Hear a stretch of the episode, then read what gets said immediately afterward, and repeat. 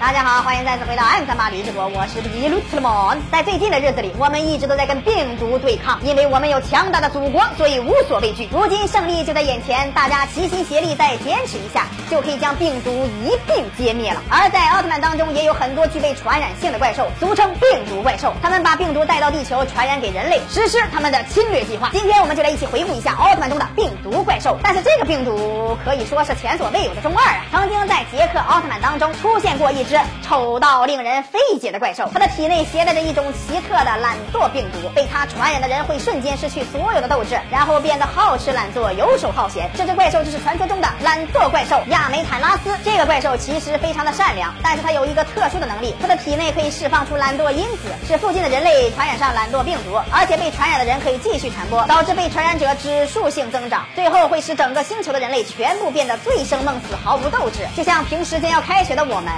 被你看穿了。